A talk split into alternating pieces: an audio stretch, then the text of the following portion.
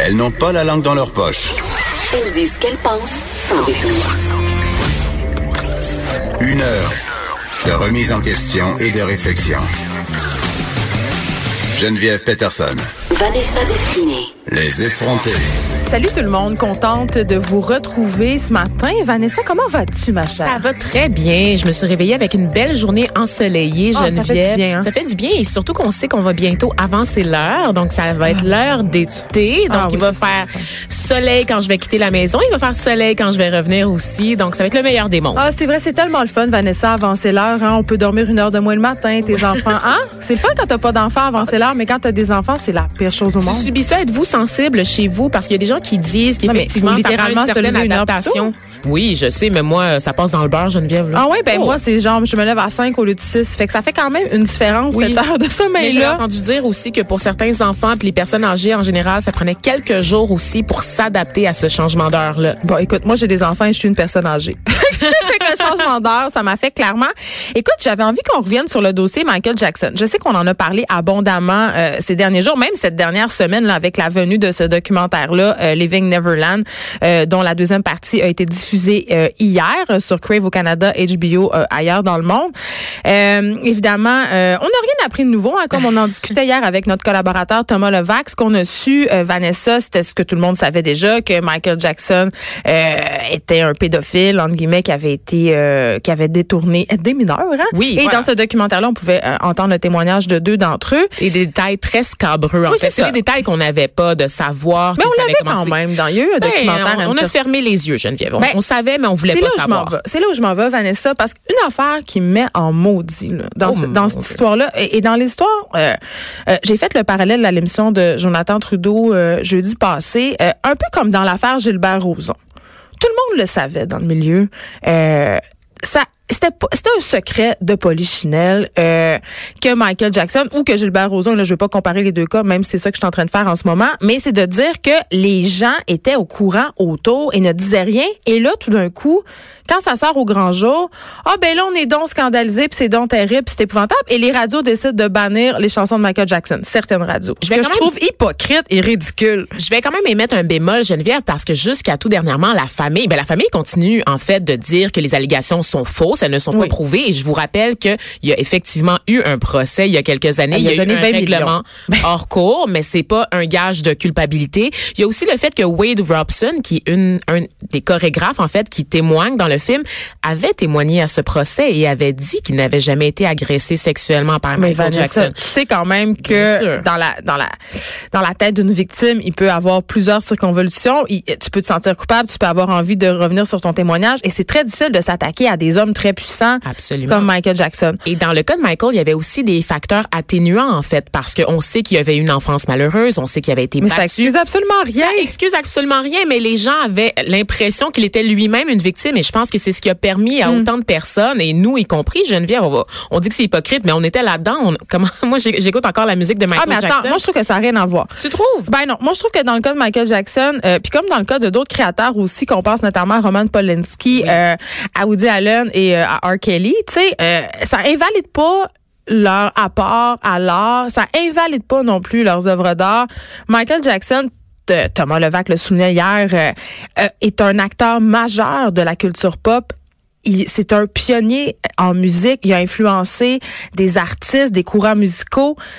Je ne pense pas qu'on doit balayer du revers de la main son apport et je ne crois pas qu'en Que c'est possible. censurant sa musique, on aide les victimes. Ça aide personne. Je veux dire, ça aide absolument personne et c'est un, un peu un coup d'épée dans l'eau. Donc voici mon avis concernant euh, le boycott de Michael Jackson euh, par, par certaines radios. Je Mais c'est surtout aussi, Geneviève, que bon, dans le cas de Michael Jackson, le crime est particulièrement immonde. On parle de pédophilie, mais qu'est-ce qu'on fait de tous Ouais. ces chanteurs qui sont aussi des batteurs de femmes, Ben, c'est ça. qui sont aussi des violeurs? Chris Brown, Chris Brown. on n'a pas le nommer. Oui, mais qu'est-ce qu'on fait exactement? Si on, si on épluche là, les histoires un peu trash, il y a eu des allégations sur David Bowie aussi, euh, comme quoi il abusait sexuellement des mineurs euh, au plus haut de sa carrière à l'époque, dans les années, so- les fameuses Qu'est-ce années qu'on 70. dit pas autre temps, autre mœurs? Mais tout le monde que- dit ça. Parce que euh, Polanski, c'est ça, c'est je parle 70. pas- Woody oui. Allen, c'est 70 aussi. On disait à l'époque, ben, évidemment, tout ce qui était lié à la sexualité, c'était vu, c'était perçu autrement. Même chose pour Claude Jutras. euh, En fait, on avait Oui. fait le parallèle dans le fait que les années 70, le- la ligne entre mineur, majeur était un peu plus floue qu'elle est aujourd'hui. c'est clair qu'il y a des comportements qui passaient avant, qui passent plus maintenant. Mais quand on parle euh, de viol, de détournement mineur, tu sais, ça passait pas plus dans les années 70. C'est juste que, euh,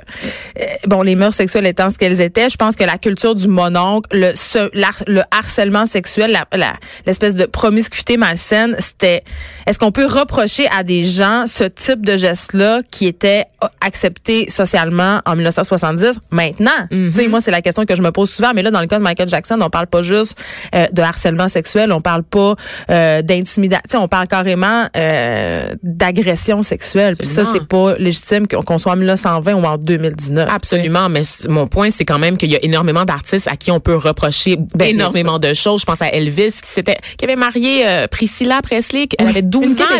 Oui, elle avait 12 ans ou 13 ans à l'époque. Tu sais, Je veux dire, c'est quand même trash aussi quand on Ben y oui. pense. Puis il y a d'autres, histoires dont on parle moins, même ici au Québec, là, de relations très tordues entre des gérants et des chanteuses. Ah, Est-ce qu'on parle Oui, de Céline et René? Non, je je sais pas, si ça passerait aujourd'hui une relation avec mais ça soulèverait quand même plus de questions que ça en a soulevé à l'époque. Et là, je suis pas en train de dire qu'il y avait une relation d'abus, mais c'était une grande différence d'âge et il y avait une relation de pouvoir. Et- Donc, je dis ça, je dis rien. Exact. Mais euh, je- ça m'amène à me poser la question suivante, Vanessa. Est-ce que quand tu es une vedette internationale, quand tu deviens vraiment, vraiment connue, tu, tu, tu viens à croire que tu as une certaine impunité?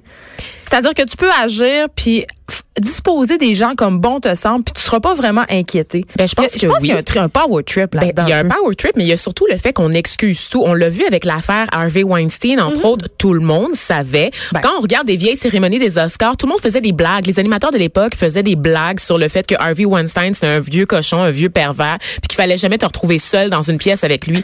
Tout le monde savait, mais tout le monde pardonnait. Parce que qu'il y avait un immense pouvoir. Exactement. Donc, Oui. personne n'était prêt à mettre sa tête sur le pour être le premier à dénoncer, le premier à lancer la pierre.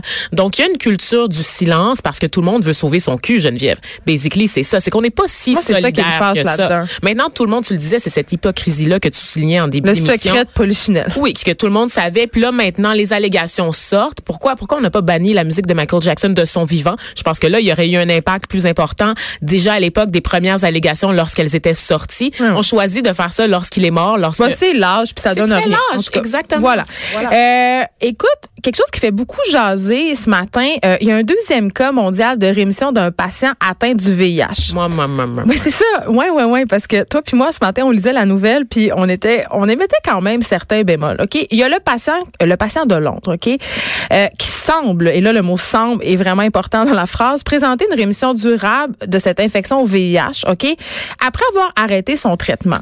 Mais l'affaire, OK, c'est que cette personne-là, il a découvert qu'il était a- atteint d'un lymphome euh, hodgkinien, OK, donc euh, c'est un cancer rare là, qui affecte la moelle osseuse, le système lymphatique. Qu'on a sûrement toutes les deux, Geneviève, Moi, ben- parce qu'on sait qu'on souffre d'hypochondrie. on a parlé d'hypochondrie, puis ce que j'avoue à ce micro, c'est que j'avais très peur d'avoir un lymphome de Hodgkin. Donc, Exactement. fait que cette nouvelle-là me fait très peur en soi, même Mais si a- ça concerne pas le Il y a lymphome. rémission possible, Geneviève, Du, aussi. du VIH, Ah pas oui, du lymphome. Mais donc voilà, donc euh, ce patient-là qui est atteint euh, d'un lymphome a accepté de subir euh, un truc qu'on fait habituellement dans ces cas-là, une transplantation de moelle osseuse pour guérir son cancer. Mais dans les cellules souches du donneur, il y avait une mutation génétique rare qui empêche le VIH de s'installer. C'est une mutation qu'on retrouve habituellement chez les gens qui descendent de l'Europe du Nord. Mais 1% de ces gens-là. Donc, c'est une mutation qui est très, très rare. Donc, c'est pour ça qu'on sourcillait un peu ce matin tous les deux en lisant cette pseudo-bonne nouvelle. Ouais. Parce que on sait qu'il y a eu un autre cas, euh, je pense que ça fait environ 12 ans, on l'appelait le patient de Berlin, euh, qui était un peu, euh, qui était résistant euh, au VIH, puis il avait cette même mutation génétique. Donc, est-ce que c'est... Là, je sais que la communauté scientifique... euh, 100 balles. ben, 100 balles parce que avec ce deuxième cas-là, on a prouvé que c'est pas un hasard. C'est-à-dire qu'on peut reproduire ce, ce- cette espèce de traitement-là en administrant à des patients cette mutation génétique-là. Mais ça marche vraiment pas à tous les coups, mais c'est quand même une belle avancée. Mais toi, Vanessa, je te regarde et là, tu lèves les au ciel parce que la journaliste en toi questionne quand même Je un peu la- notre traitement de cette nouvelle-là, puis la façon dont les scientifiques aussi mettent un peu la charrue devant les bœufs, selon toi. Oui, ben en fait, c'est que souvent dans les rapports scientifiques, c'est souvent très très difficile à lire, c'est pas donné à tous et je pense que c'est euh, ça devrait normalement être réservé à des journalistes spécialisés, des journalistes scientifiques qui peuvent résumer euh, des rapports de 200, 300 pages plus facilement qu'une nouvelle. C'est très obtus, euh, tu sais. qui est la valeur d'une page recto verso sur un site internet une fois qu'elle est imprimée. C'est des cas qui sont très complexes et souvent je trouve que les journalistes parce qu'ils n'ont pas les outils pour bien comprendre passent immédiatement à la conclusion en fait de l'étude. Je Oui. le sais, je l'ai faite. Bon, là, je pense qu'on l'a tous On l'a fait. tous euh, fait dans les salles de nouvelles. On te demande de sortir une nouvelle. Oh, il y a une étude, il y a une découverte. Les fameuses études. Les fameuses études, les piments forts permettraient d'allonger l'espérance de vie Oui. de 30 ans. Et là, on va tout de suite à la conclusion de l'étude. On sort la nouvelle avec un grand titre, le titre que je viens de vous donner. Sauf qu'il y a plein d'exceptions. On te dit que c'est sur un échantillon. L'échantillon est assez limité. C'est des gens âgés de 18 à 23 ans qui habitent dans, dans le sud-est de la Chine. C'est ultra spécifique et on tend à faire des généralisations sur des percées qui ne sont pas réellement. Ben, c'est le mot. C'est des mots percés. C'est ça. Donc, c'est pas une bonne nouvelle. C'est une bonne nouvelle, mais ce n'est pas une panacée non plus. Et Exact. je pense que si on questionnait le pharmacien à cet effet, il mettrait beaucoup de bémols. Lui aussi. Comme il en a mis avec les injections de vitamine C. Et là, tu me vois venir, Vanessa, Oh le là. pharmacien. euh, connu sous le nom de Olivier Bernard, évidemment. Il est allé hier euh, d'une sortie, en fait, d'un statut Facebook qui a été euh, liké 18 000 fois et partagé, écouté des milliers de fois. oui. Euh, pour ceux qui ne le connaissent pas, le pharmacien, ben, c'est un pharmacien qui un peu remet en question, vient un peu... Fessé dans la culture populaire quant à la santé. Tu sais, les espèces de remèdes de grand-mère, euh, les cures de jus, les affaires détox. Ben lui, il vient dire, écoutez, là, vous pouvez en prendre, mais voici les faits scientifiques. Donc, Il fait de la vulgarisation, en Oui, fait, puis pour monsieur, fait- madame, tout le monde. Oui, puis il empêche un peu les fausses idées de se répandre parce qu'on sait qu'Internet est, le- est un peu le, Nous y viendrons, oui, le, ter- le terrain euh, de ces fausses idées-là. Donc, depuis quelque temps, euh, puis on- je pense qu'on passe à tout le monde en parle, il y a des gens qui militent pour que euh, le vaccin, les injections en fait de vitamine C pour les cancéreux euh, soient remboursées par l'assurance maladie. Il y a même le député Kakis Yuri Chassin qui milite activement euh, en faveur de ça. Il y a une pétition de 10 000 noms. Euh, puis ce qu'on dit en fait, ce que les gens prétendent, c'est que quand on injecte de la vitamine C, on peut contrebalancer, si on veut, les effets indésirables, les douleurs qui sont liées à la chimiothérapie. Et là, c'est un sujet hyper délicat, Les Vanessa. amis. Non, mais c'est un sujet délicat La parce que vitamine C, là, Mais une fois que tu as dépassé ton apport de 100 dans ta journée, tu, Mais- ça s'évacue dans ton urine. il y a quand même des données euh, qui tendent à démontrer que ça peut avoir des effets bénéfiques sur les gens qui ont le cancer. Il y a des gens, placebo? il y a des gens, ben, Je suis très sceptique ce matin, je suis craquée, là. Mais ce que je veux dire, c'est que il y a quand même des gens cancéreux qui sont sortis pour la place publique pour dire que la vitamine C les avait vraiment beaucoup aidés. Et ça, je veux pas invalider ça parce que dans ma tête à moi, si le- la vitamine C ça t'aide, si le yoga ça t'aide, si l'herboristerie ça t'aide, c'est bien parfait. Sauf de là à la, faire rembourser par l'assurance maladie parce que ce que soulignait euh, Olivier Bernard sur son site Le Pharmacien, c'est qu'il n'y avait pas vraiment de preuves scientifiques qui euh, prouvaient, entre guillemets, les bénéfices, hors de tout doute, des injections de vitamine C. Et là, Vanessa, ces produits... euh, ce, qu'on s'attendait, hein? ce s'attend toujours. Les, les, les ayatollahs des injections de vitamine euh, C sont montés aux barricades. Et là, euh, justement, le statut euh, d'Olivier Bernard, c'était pour dénoncer la campagne littéralement de peur dont il fait l'objet. Il fait l'objet de menaces, d'attaques, de tentatives d'intimidation. Euh, ces gens-là invitent euh, les internautes à faire des plaintes à son ordre professionnel. Olivier Bernard, qui a une émission, euh, le pharmacien, a dû aller se justifier aux diffuseurs. Euh, on invite au boycott des livres de sa conjointe India Desjardins. On rit de leurs problèmes de fertilité. Euh, on a publié son adresse personnelle. Je veux dire, c'est allé très, très loin. Et euh, Olivier euh, Bernard euh, a fait un long statut pour décrire euh, justement tout ça et dire qu'il y avait besoin d'une pause. Oui.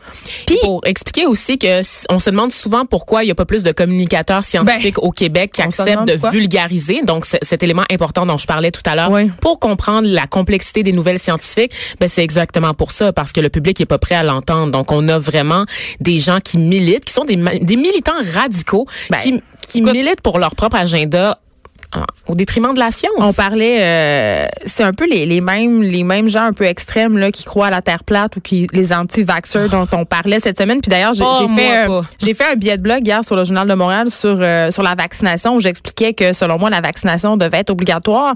Et c'est drôle parce que quand j'ai publié ce, ce billet-là, j'ai vu passer le truc du pharmacien ou peut-être un petit peu avant, puis je, je trouvais que c'était un drôle de hasard et j'avais peur en publiant le, le billet d'être un peu victime des anti-vaxxeurs, d'avoir beaucoup, beaucoup de mails dans Une ma boîte. campagne d'intimidation. Ouais. Ben oui, mais on en reçoit souvent là, dès qu'on parle des questions nationales ou des questions euh, liées à la parentalité. Tu sais, quand j'avais fait mon billet sur la garde partagée, j'avais eu beaucoup, beaucoup de courriels haineux. Mais étonnamment, il se passe rien. Je pense qu'ils sont tous sur Olivier Bernard.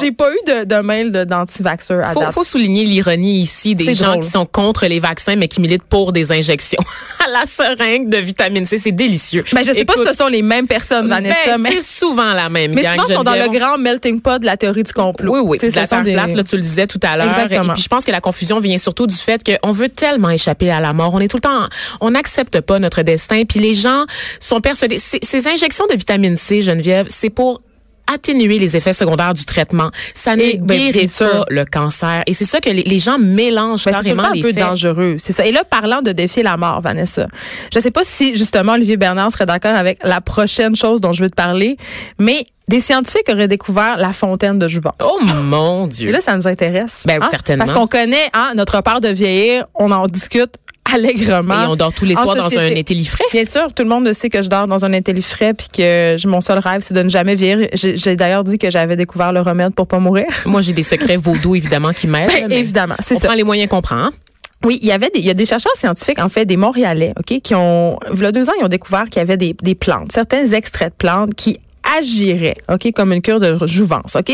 En fait, on parle de six extraits de plantes euh, qui permettent de prolonger la longévité des cellules de levure. Ça, c'était leur expérience, OK?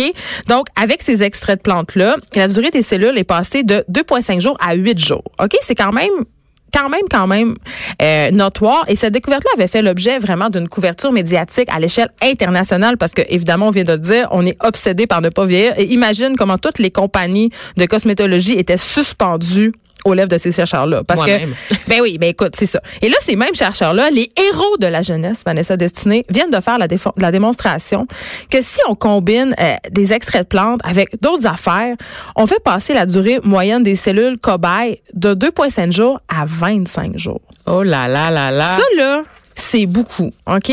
Fait que cette recherche-là, ça nous permet de croire que c'est la combinaison de ces deux extraits-là pourrait permettre de retarder l'apparition ou la progression de maladies liées à l'âge avancé chez l'humain. Et là, on sait qu'on est obsédé par ça, nous les humains, défier la mort, vivre le plus longtemps possible. Puis c'est un enjeu aussi, on vit de plus en plus longtemps, mais vit-on en santé? Oui, exactement. donc, cette avancée scientifique-là pourrait faire qu'il y a des maladies euh, dégénératives qui sont habituellement liées à la vieillesse. C'est pas juste notre face, là. On parle pas juste de l'apparence, on parle vraiment à l'interne. mais c'est tout ce qui compte pourtant, l'apparence. Oui, mais, tu sais, ben, c'est sûr qu'être belle et faire de l'Alzheimer, ça peut être correct. C'est, c'est. Ça passe, là.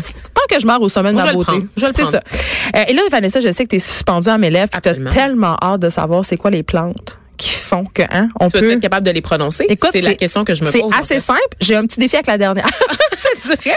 Mais écoute, OK, fait que prenez des notes, OK, tout le monde, et euh, garochez-vous au Rachel Berry le plus proche de chez vous, OK, ou au magasin de- d'aliments de yoga, là, pour faire des provisions de écorce de saule blanc, OK, graines de céleri, valériane, passiflore, acté à grappe noire et ginkgo biloba. Hey, j'ai réussi. Ouh, ça s'est très bien passé, Geneviève Je Peterson. sais, je le sais, je le sais, je sais. Donc euh, voilà. Euh, fait que c'est euh, c'est des tests en laboratoire qui ont eu lieu récemment et pour vrai, on niaise puis on rit avec ça là, mais c'est une avancée majeure en sciences et ça pourra euh, très certainement euh, permettre euh, à, à- à certaines personnes ou à, à du moins à de faire des découvertes en médecine, c'est pour soigner le monde et faire qu'on qu'on meurt en héros en bonne santé. C'est plate mourir en bonne santé.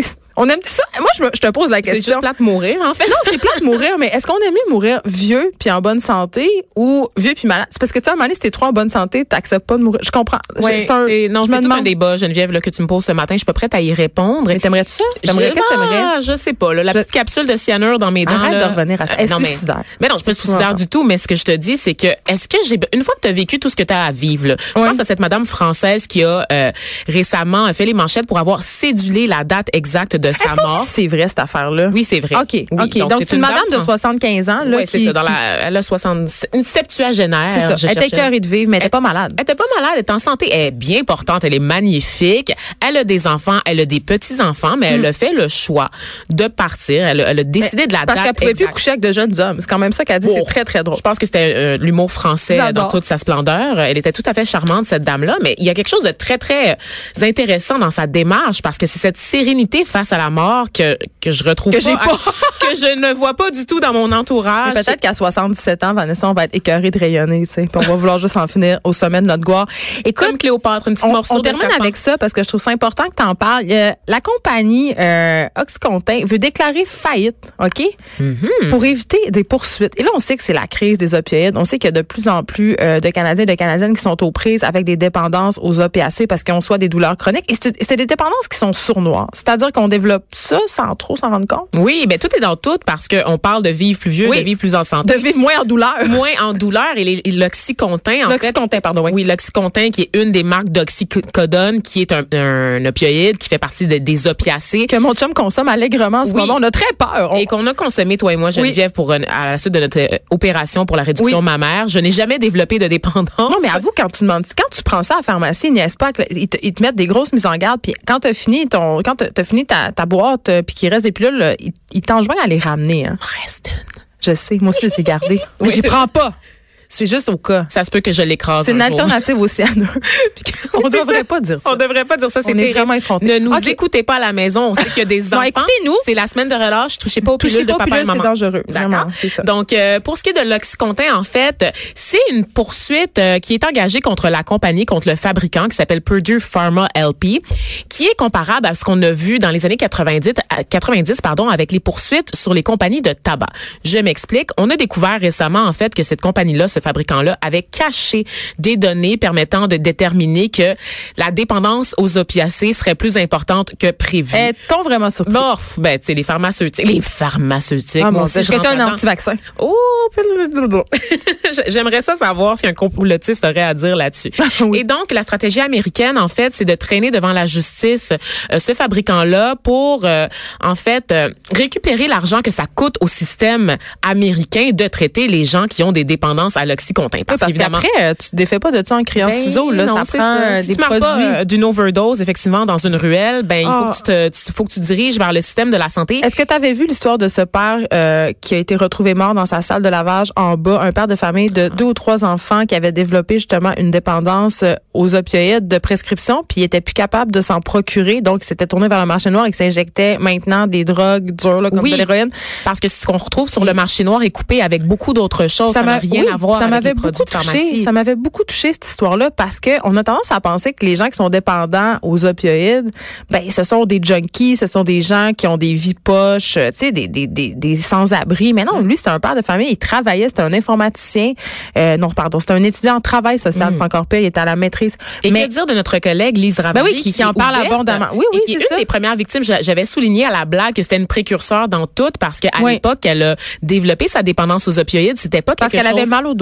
Parce qu'elle avait mal au dos, c'était Oui. pas quelque chose qui était compris comme aujourd'hui. Donc effectivement, les gens avaient juste l'impression qu'elle consommait de la poudre alors que c'était beaucoup plus complexe que ça. Donc maintenant, on connaît les ravages, les ravages qui sont même comparables à la crise de la cocaïne aussi là dans les années 90. Donc euh, le crack euh, dans les dans les ghettos américains. Donc c'est le même genre de crise de Sauf santé que c'est une drogue qui nous guette. légale. Oui, puis c'est une drogue de, de Oui. riches parce que c'est une drogue que des gens d'un certain milieu peuvent se permettre. On s'entend parce que c'est c'est c'est ça, c'est vraiment associé à un certain mode de vie qui est un peu plus bourgeois, donc des gens qui développent des douleurs en faisant des activités physiques, en faisant du sport. Donc il y, a- il y a tout cet élément-là aussi qui fait en sorte que c'est beaucoup plus pris au sérieux que la crise du crack dans les années 90 qui ne concernait Ben, que c'est les plus ghettos. sérieux, puis en même temps, on banalise un peu ça parce que c'est des drogues de prescription. Oui, puis parce que c'est la solution facile, parce qu'on l'a dit, les médecins se tournent souvent vers les pilules parce que on met pas accès la, on met pas assez l'accent dans la formation des professionnels de la santé sur les alternatives comme les traitements de la douleur avec la physiothérapie, l'ergothérapie, l'ostéopathie, et aussi parce que la plupart des gens ont pas de régime d'assurance Ben, qui permettent de couvrir des soins euh, professionnels. oui, c'est ça, de professionnels. Ouais. Donc la solution, c'est de prescrire la pilule. C'est facile à payer. Et donc là, la poursuite, il y a environ 1600 poursuites là, qui, ont, qui ont été déposées contre ce fabricant-là. Mais le fabricant menace de faire faillite pour euh, obtenir un règlement qui lui éviterait de payer là, un- quelque chose comme euh, 300 milliards de dollars. Tu sais, il y a des entreprises, on, on parle souvent euh, d'entreprises citoyennes, d'entreprises éthiques. Ben, dans le cas de cette entreprise-là, c'est assez dégueulasse. Merci. Ça va pas du tout. on, s'arrête. 47 000 euh, décès Ouais. hein, par On- année. Ouais. Ben non, c'est c'est. On parle d'épidémie avec raison. Ouais. On s'arrête ici, puis après la pause, tu nous parles, Vanessa, hier, ton anniversaire a éclipsé les 30 ans d'Internet, mais on se rattrape après la pause, tu nous en parles.